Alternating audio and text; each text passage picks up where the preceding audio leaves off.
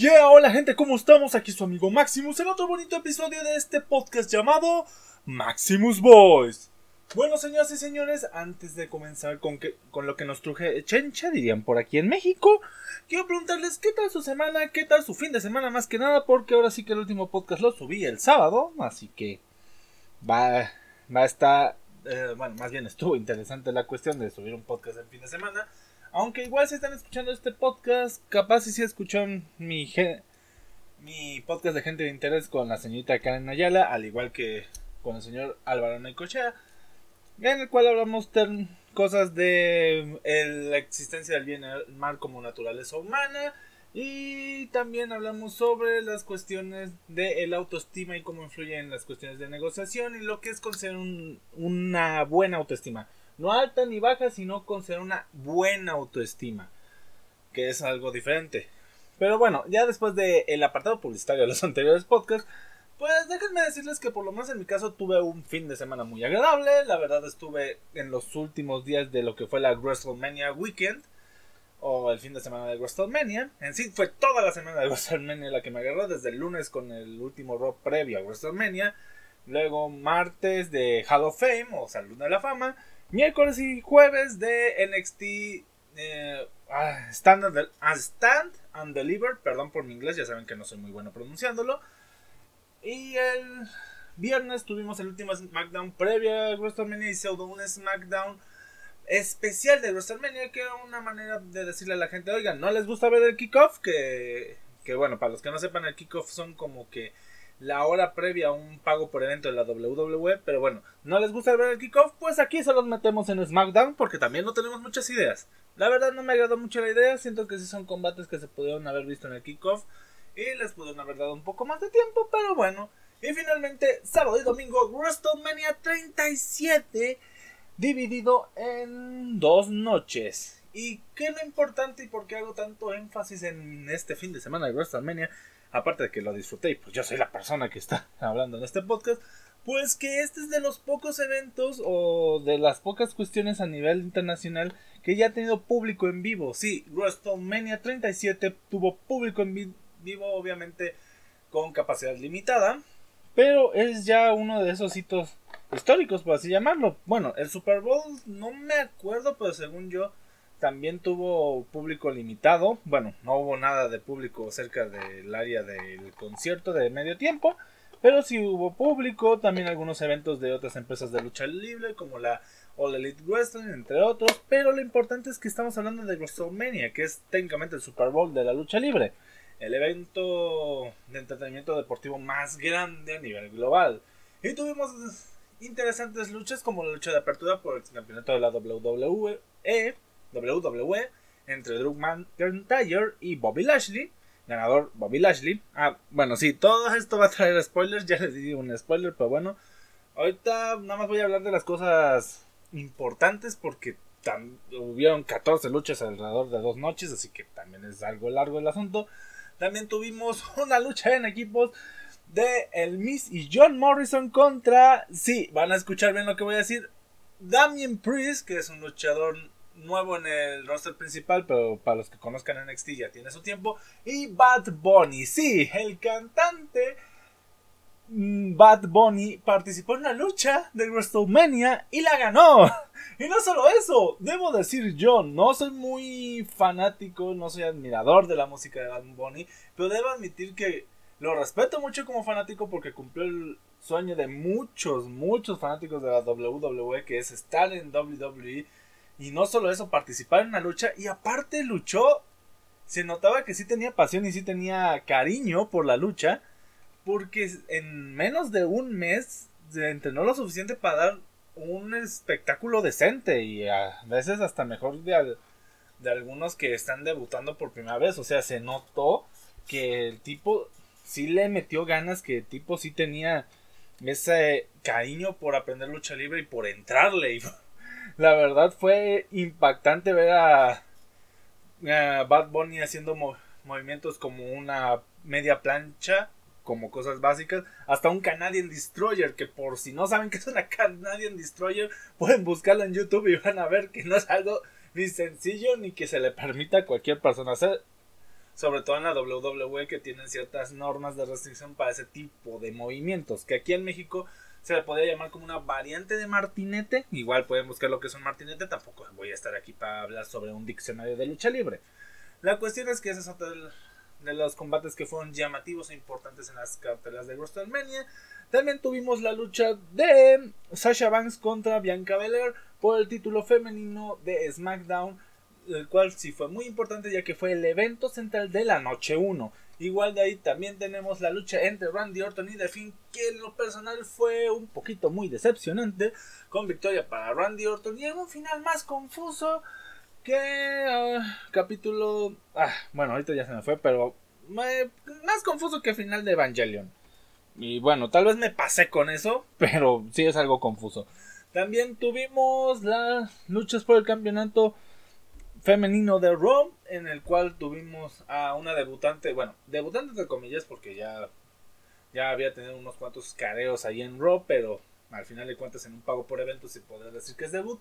Rhea Ripley, aunque bueno, igual ahorita que me acuerdo en el Survivor Series del 2019, creo que sí fue en el del 2019, Rhea Ripley apareció para el equipo de NXT, así que igual no tampoco fue su debut, pero pongamos decir que fue su primera gran lucha en individual dentro del roster principal frente a una muy buena luchadora como lo fue Asuka en un combate que sí fue algo lento al principio pero ya al final como que fue agarrando dinamismo y fuimos encontrando pues una ¿cómo se dice?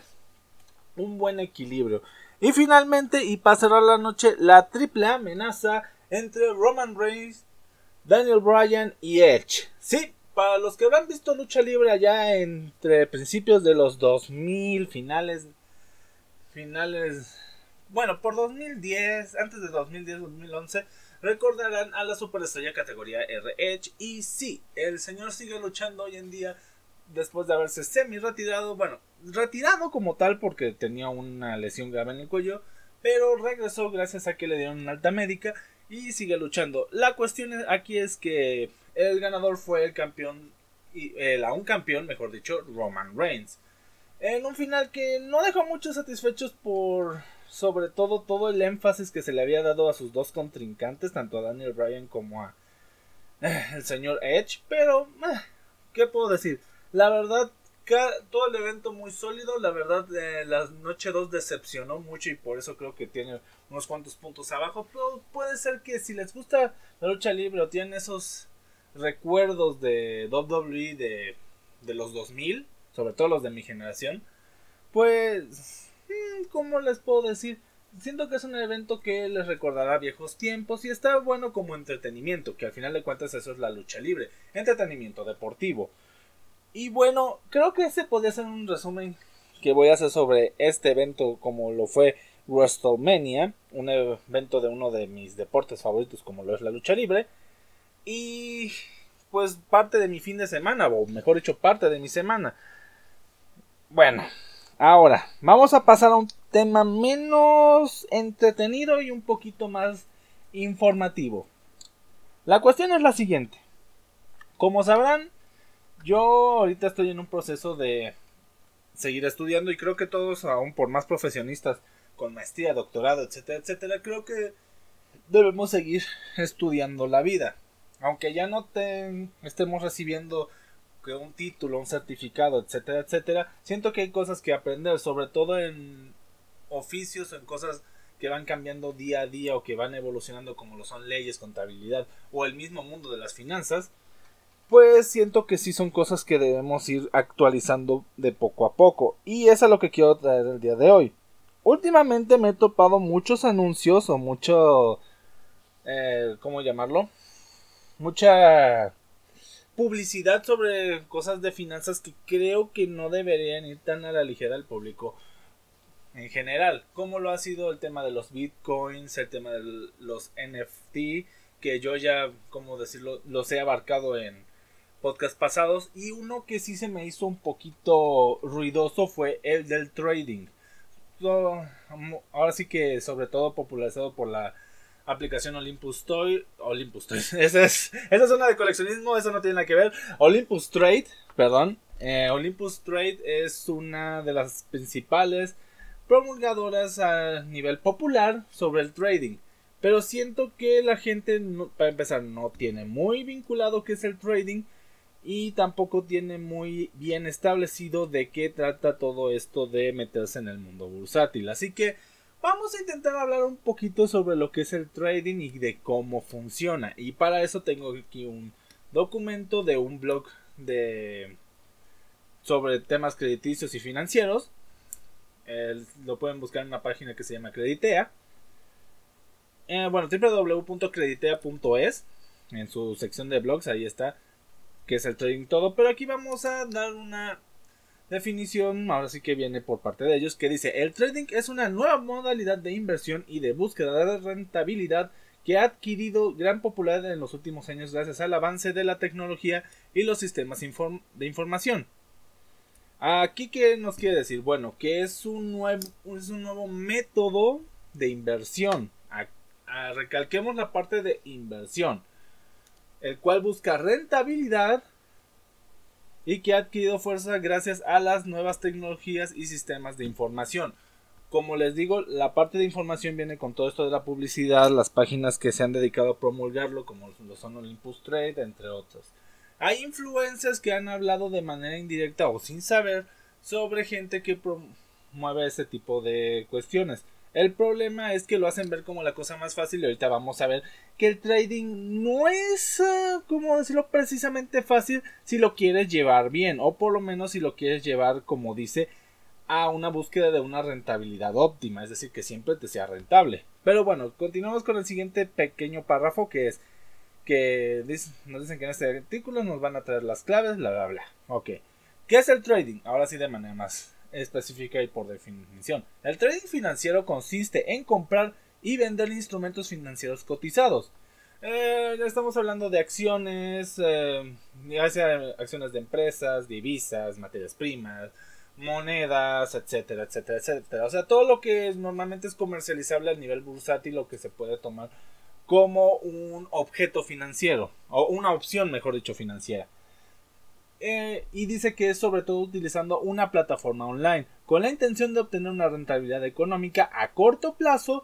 Sus operaciones se basan fundamentalmente en comprar un activo para venderlo a un precio superior o bien vender un activo para comprarlo de nuevo a un coste más bajo. Es decir, el típico compro barato, vendo caro o vendo caro y lo vuelvo a recomprar cuando esté más barato.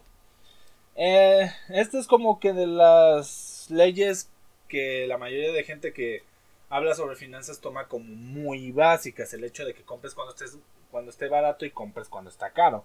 Sí es cierto que es muy básico, pero también tomemos en cuenta que para hacerlo de manera eficiente o hacerlo de una manera que podamos denominar rentable, viene un estudio de, de antesala. Y como dice como decían anteriormente, el trading tiene como base para que se popularice o se pueda llevar a grandes rasgos hoy en día el hecho de que tiene que tener un estudio o una comprensión de mercado previa.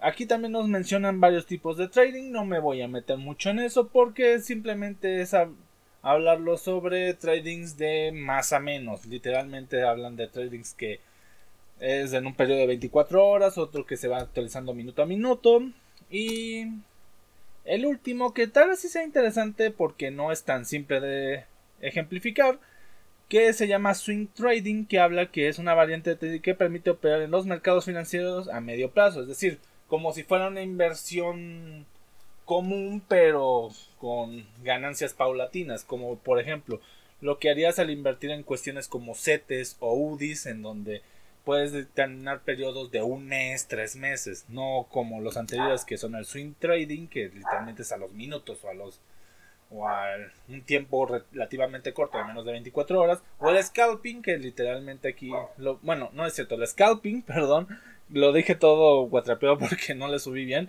pero sí, el scalping es el de que va por minutos o el que va en periodos de menos de 24 horas, y el day trading es de todo el tradeo que se hace para un periodo de 24 horas, o sea, es un pronóstico y toda la cuestión. Ahora, mm, la cosa interesante aquí es que también habla sobre trading tendencial y social. Bueno, Esto ya tiene que ver con especulaciones de mercado que se hacen a partir de estudio social o estudio preventivo de comportamientos de gráficos. Estos comportamientos de gráficos tienen tendencias a través del tiempo. ¿A qué me refiero con esto? Tú puedes dictaminar un gráfico de manera relativamente sencilla, aclaremos, relativamente sencilla, entre muchas comillas, al estudiar eh, el historial de la gráfica que de la empresa o de la acción que estás por entrar en trading. Hay que aclarar primeramente, antes de continuar con esto, y creo que lo tuve que haber hecho desde el principio, es que yo en lo personal no estoy muy a favor del trading al meter a una persona que no sabe sobre finanzas, principalmente por todo el trasfondo que se necesita para llevar el trading de manera oportuna y que no parezca un juego de azar, porque eso es a lo que vamos. Por lo mismo de que hablamos de inversiones en un corto periodo de tiempo de menos de 24 horas o de 24 horas, o sea, de un día para otro, no tienes la factibilidad, o mucha gente no tiene la factibilidad de estudiar mercados en esos cortos periodos de tiempo. Por lo tanto, se vuelve una cuestión más de predecir por ver comportamientos de gráfica e intentar atinarle en vez de realmente estudiar cómo se puede llegar a comportar eso. Además que es muy importante saber cómo funcionan los mercados en los que estás trabajando. Por ejemplo, no funciona lo mismo una empresa dedicada a celulares en estas fechas que una dedicada, no sé, a flores, por ejemplo. Porque, por ejemplo, si ahorita hablamos de celulares, no salen muchos, ¿cómo llamarlo? Modelos nuevos. Pero igual si hablamos una de flores, pues vamos entrando la primavera, hay muchas flores, la gente luego quiere hacer sus jardincitos y es como que más viable. No sé si me van entendiendo en ese sentido. Los mercados se comportan diferentes por las tendencias de mercado, como decía aquí el trading tendencial tienden mucho al comportamiento de la persona, igual que viene aquí el trading social, es el comportamiento de la gente con respecto a dichos mercados. Es como que se tienen que combinar esas dos cuestiones de trading tendencial con social para que realmente sea efectivo.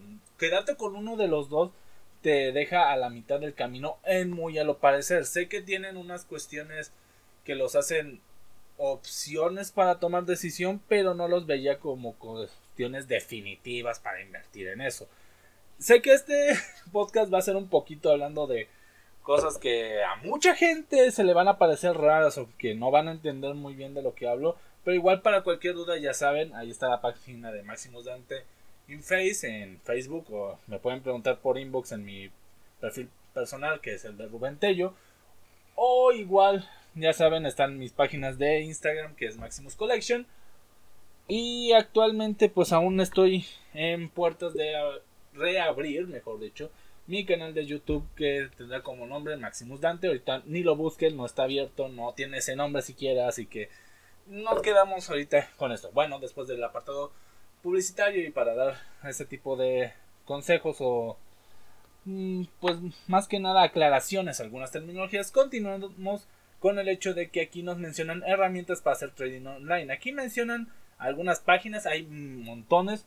Yo en lo personal, y voy a ser muy sincero, no recomendaría Olympus Trade, que fue con el que empecé todo este podcast. ¿Por qué?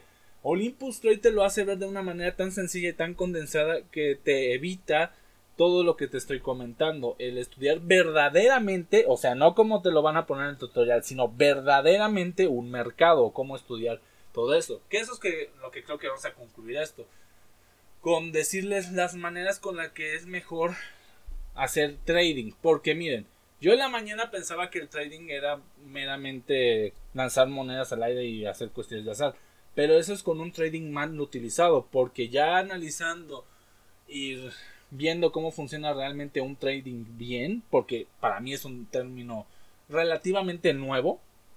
Ya que yo siempre he sido más de las finanzas a la vieja escuela, yendo directamente con la persona y que te dé una asesoría y que él haga todo el trabajo detrás, sino con inversiones a relativos cortos plazos.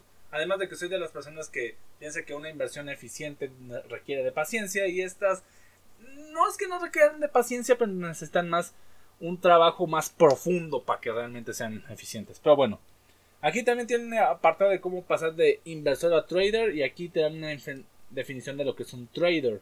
Eh, bueno, aparte de que es la persona que realiza trading, que dice que es toda aquella persona que mediante el análisis de mercado y de diversas estrategias de inversión, se dedica a comerciar con instrumentos financieros para obtener una ganancia en un corto espacio de tiempo.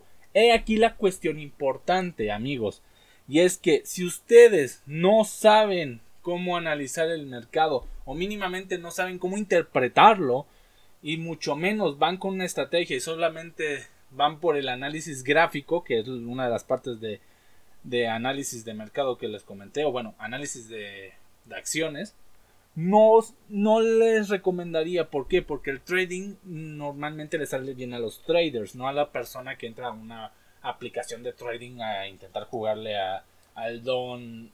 Don algo. Ya saben a la palabra que me refiero, la palabra de don V. Los que sean de México saben a qué palabra con V o V de vaca me refiero. Pero bueno. Don Chiludo, ajá, es otra manera de decirlo. Ahorita que que me acordé. O sea, no quieren entrarle a jugar a Don Chiludo en trading si no saben interpretar mercados o no sabe o no tiene alguna estrategia de trabajo. Y para hacer la estrategia de inversión, pues sí necesitan saber cómo se comporta, mínimamente el análisis gráfico, de ahí saber más o menos cómo diversificar tu inversión, que esa es otra cuestión importante que creo que no he comentado, o si la he comentado la he dejado como plano muy secundario, pero es de los principios fundamentales de la inversión, diversificar. Señoras y señores, si ustedes van a soltar todos sus ahorros en una inversión, piénselo muy bien. ¿Por qué? Porque si le va mal a esa inversión, todo su dinero se va a ir al traste. Por eso una de las estrategias que se recomienda mucho cuando hablamos de un inversor primerizo o cuando se va con un asesor es meterlo a un portafolio de inversión donde ahí se diversifica o se manda a una ah se me fue el nombre de estas cosas. Ah, eh, esperen ahorita lo busco mientras les sigo explicando. La cuestión es que la diversificación te permite tener un menor riesgo al momento de perder o sea te permite te permite tener una mayor factibilidad de ganar o de perder, porque como tu dinero está depositado en diferentes, podríamos llamarlo opciones, cuando una pierde no pierdes todo, solo de esa opción. Sería muy raro, muy difícil que en una sola, que en, que en una sola, que en un solo portafolio todas ganaran o todas perdieran. Normalmente en el portafolio de inversión se intenta hacer que sea en empresas de mercados distintos. ¿Para qué? Para que un mismo fenómeno financiero o un fenómeno económico no afecte tu inversión. Esa es otra, ese es un consejo que doy y una cuestión que muchos han de hacer por ahí, que es el hecho de no meter todo dentro de un mismo nicho de mercado, porque si metes todo dentro de un mismo nicho de mercado y ocurre un efecto económico que desbalancee ese mercado, le va a afectar a todas tus inversiones y lo de la diversificación pues va a quedar como de risa casi casi. Como les decía, y es que hay ahora sí que algunas casas inversoras o algunos índices de mercado que permiten la diversificación de mejor manera. Uno de los más conocidos en el mundo bursátil es el S&P 500 que recurre o más bien cotiza a las 500 mejores empresas a nivel anglosajón o a nivel de Estados Unidos hasta donde tengo entendido. La cuestión con esta es que no es muy barata porque por algo, o sea, es la más recurrida y no siempre es la más económica. También depende este tipo de índices en cómo van las empresas que están dentro de ellos. O sea, si a todas les va bien, obviamente el valor va a crecer. Esa es otra cuestión desfavorable, entre comillas, sobre este tipo de, de plataformas de inversión que ya va por índices o va por portafolios, que es que si la, la inversión puede crecer o disminuir por consecuente de cómo esté en ese momento. Les voy a dar un ejemplo. No es lo mismo invertir en Apple en épocas de septiembre, octubre, noviembre, diciembre, en estos momentos. Ahorita es mucho más factible invertir en esos porque sus acciones no están tan arriba. Y ustedes ya más o menos eh, verán por dónde va el análisis de mercado, ver cómo se comporta una empresa. Por ejemplo, la de Apple, que es de telefonía, la mayoría de modelos nuevos salen por esas empresas, por esas fechas que les dije, septiembre, octubre, noviembre, diciembre, y es donde la gente más va a comprar ese tipo de, de productos. Tanto la demanda como la oferta están en su momento más óptimo y el precio va elevando porque va generando valor en el mercado, va generando un valor de que es rentable.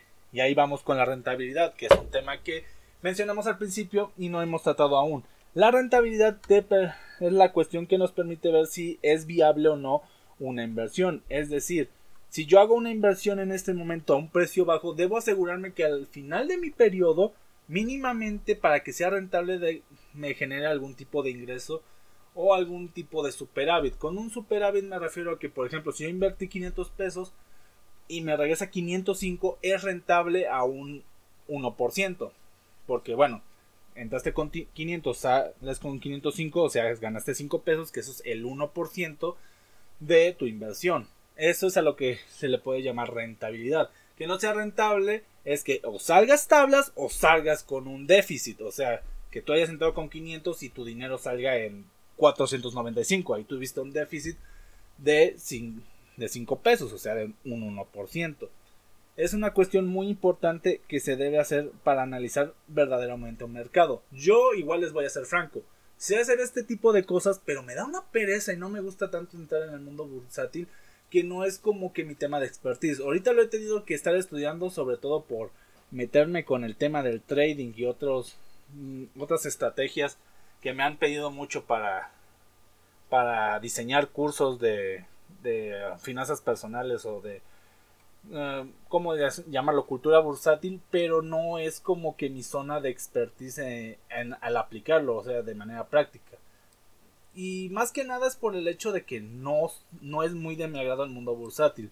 Es un mundo muy volátil, es un mundo donde tienes que tener un perfil de riesgo para ser candidato óptimo, porque esa es otra cuestión.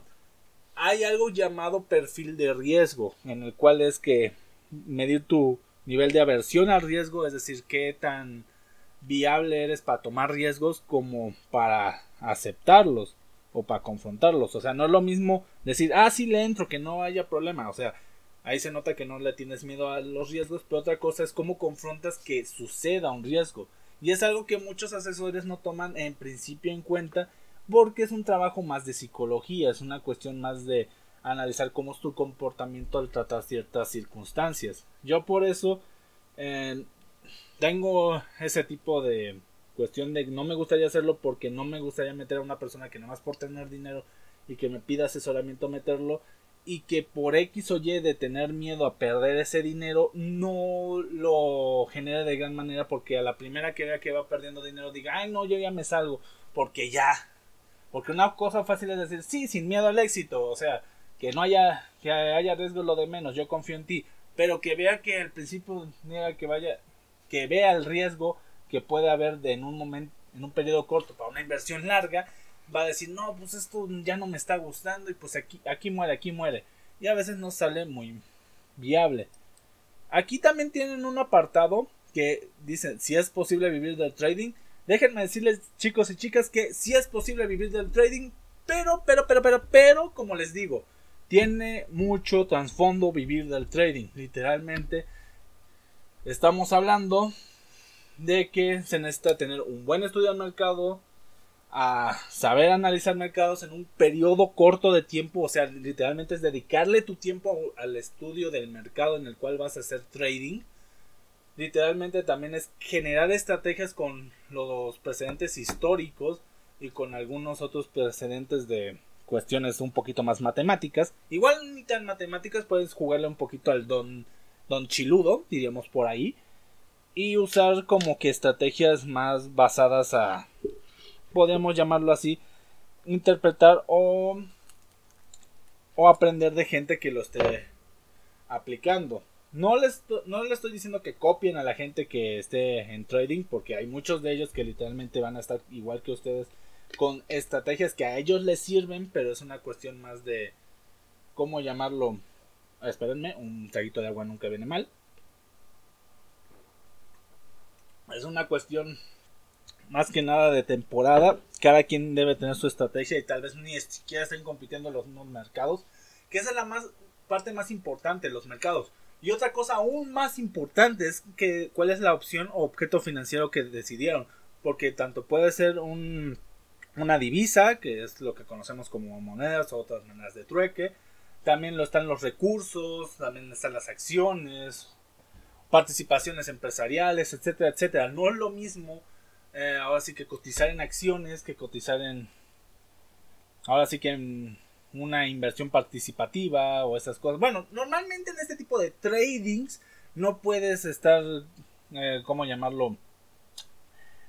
Bueno, más bien no debería haber trading de acciones participativas en empresas, principalmente porque necesitas participar cierto tiempo. Ese tipo de inversiones van de mínimo un año hasta varios años en el futuro y ya te dan utilidades y otras cosas. Pero bueno, lo que sería más importante ver aquí es el trading dedicado a las acciones, a las divisas y a las materias primas.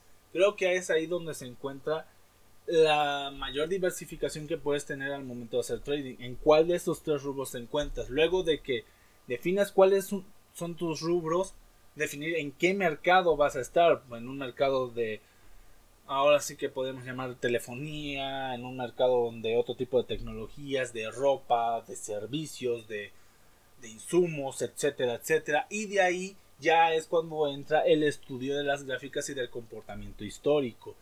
Eh, cuestiones, por dar nombres un poquito estrafalarios extravagantes, estudios de procesos estocásticos, modelos regresivos, eh, alguno que otro modelo econométrico que permita estudiar factores externos, ver cómo ver también esa funcionalidad que tiene el, el factor social y el factor de tendencia en esos mercados, cuál es la tendencia, qué tipo de personas lo consumen, si ese tipo de personas no se ha visto afectada, cómo va a generar.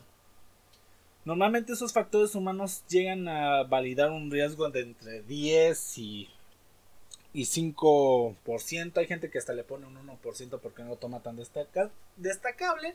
No es como que una variación que pueden generar. Y finalmente, y creo que la parte más importante es saber el tipo de trading que vas a hacer. Si vas a hacer un trading diario o vas a hacer un trading analizando el comportamiento minuto a minuto.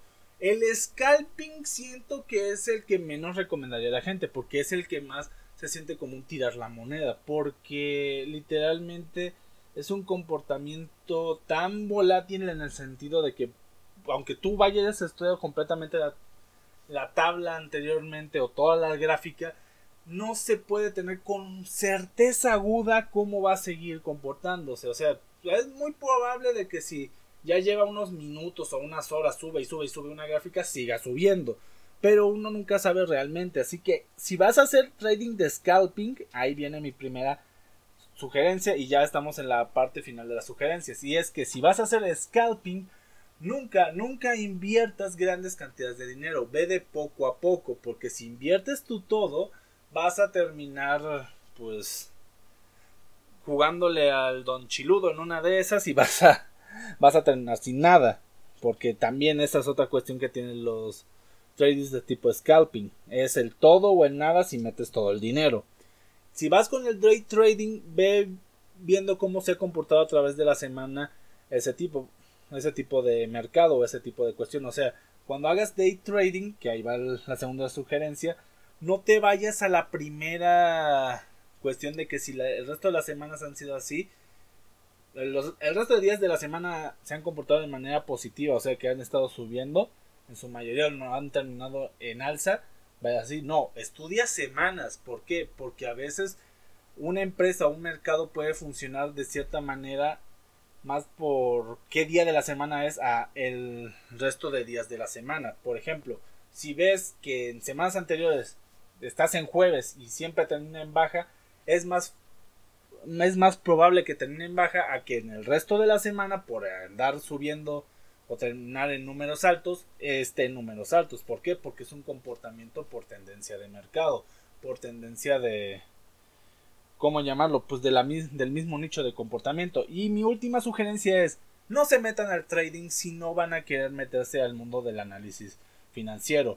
La verdad, el mundo del trading y del análisis financiero sí necesita mucha dedicación, mucho manejo de números, mucho proceso de investigación y de educación. A mí me gusta la parte teórica, no me gusta la parte práctica por ya todo lo que les comenté sobre los perfiles, sobre el hecho de tener que estar monitoreando casi casi de manera continua cómo funciona tu nicho de mercado, tu mercado para ser realmente eficiente. Igual, si ya llevas un, un año, dos años, o ya llevas años en general, o si ya te sientes bien formado, bien documentado con meses, tal vez no necesitas estar tan apegado, pero en, un inicio sí vas a necesitar tener esa directriz o esa cuestión de saber cuáles son los puntos que realmente a ti te van a servir como detonantes para saber qué, qué te sirve para decir, ah, este mercado funciona o no. ¿Por qué? ¿Por qué digo que tú lo vas a saber? Porque al final de cuentas hay varios factores o varios puntos por los cuales se puede evaluar un mercado. Yo doy como con los que la gente se puede facilitar más, con los que la gente puede llegar a familiarizarse más, que es que el, comportamiento por fechas, por temporadas, el tipo de mercado que es, el tipo de gente que lo consume, pero hay varias cosas de trasfondo. Y los invito a que si realmente quieren entrar al mundo de la inversión por medio del trading, háganlo, pero háganlo informados, porque si lo van a hacer con convencidos, o más bien con la iniciativa de estas aplicaciones de trading que les dicen que es de la, la cosa más fácil del mundo y que van a estar ganando dinero y eso, van a ver que en una de esas van a perder mucho dinero o la verdad son, son personas muy suertudas. O mínimamente intenten rescatar lo poco que les enseñan esos tutoriales para hacerlo de la mejor manera posible. Y bueno, señores y señores, con esto culminamos el podcast del día de hoy. Hablamos de lucha libre, hablamos sobre el tema del trading, que es una nueva tendencia tecnológica en cuanto a inversiones financieras. Como sigo diciendo, no es la cosa que más recomiende, pero si ya están curioseando o tienen interés sobre este pequeño mundo, pues los invito a investigar, a saber lo que es una estrategia de mercado o cómo estudiar los mercados. Yo aquí vine a tratar más que nada cierta información podríamos llamarlo hasta básica o información que pueden encontrar en el primer capítulo de cualquier curso que les enseñe sobre esto. Yo la verdad me sigo educando sobre esta sobre las nuevas tendencias digitales en cuanto a inversiones, porque sí me interesa tratarlas de manera ideológica y he tenido muchas pláticas con algunos colegas sobre cuál es el futuro realmente del mundo bursátil. Pero bueno, Igual no me quiero ir sin antes, como siempre, recomendarles a nuestros amigos de Ascala Guía de Vida, que los pueden encontrar así en su página de Facebook y aquí en Spotify como Ascala Podcast, aunque bueno, actualmente no están, han estado muy activos, pero tengo fe de que pronto volverán a entretenernos con un podcast más. Igual tenemos a nuestros amigos de Oye Lobo, los cuales los pueden encontrar tanto en Spotify como en YouTube como Oye Lobo. Igual no me quiero ir sin antes Desearles un excelente día, tarde, noche, sea la hora en lo que nos están escuchando. Y nos escuchamos hasta la próxima. Va, no, no voy a decir vaya aún porque aún tengo algo que decirles. Y es que si alguna de las cosas de aquí aún se les hizo confuso o aún no las, las tienen muy bien interpretadas, les vuelvo a repetir que está el blog en la página de www.creditea.es en la sección de blogs pueden encontrar el apartado donde se habla de trading, de qué es y cómo funcionan, por si quieren aclarar mejor este tipo de cosas que ya abarcamos en este podcast y podríamos abarcar si tienen más curiosidad o quieren preguntarme sobre más cosas del mundo financiero en un próximo podcast. Al igual que vamos a tener podcast hablando sobre cosas de cine y cosas no tan del mundo laboral, podemos hablar sobre cosas un poquito más filosóficas, un poquito más de finanzas, de temas que son de los cuales más me retroalimento normalmente. Ahora sí, nos vemos. Hasta la próxima, deseándoles un excelente día, tarde, noche, o sea, la hora en la que me estén escuchando. Bye. Nos vemos.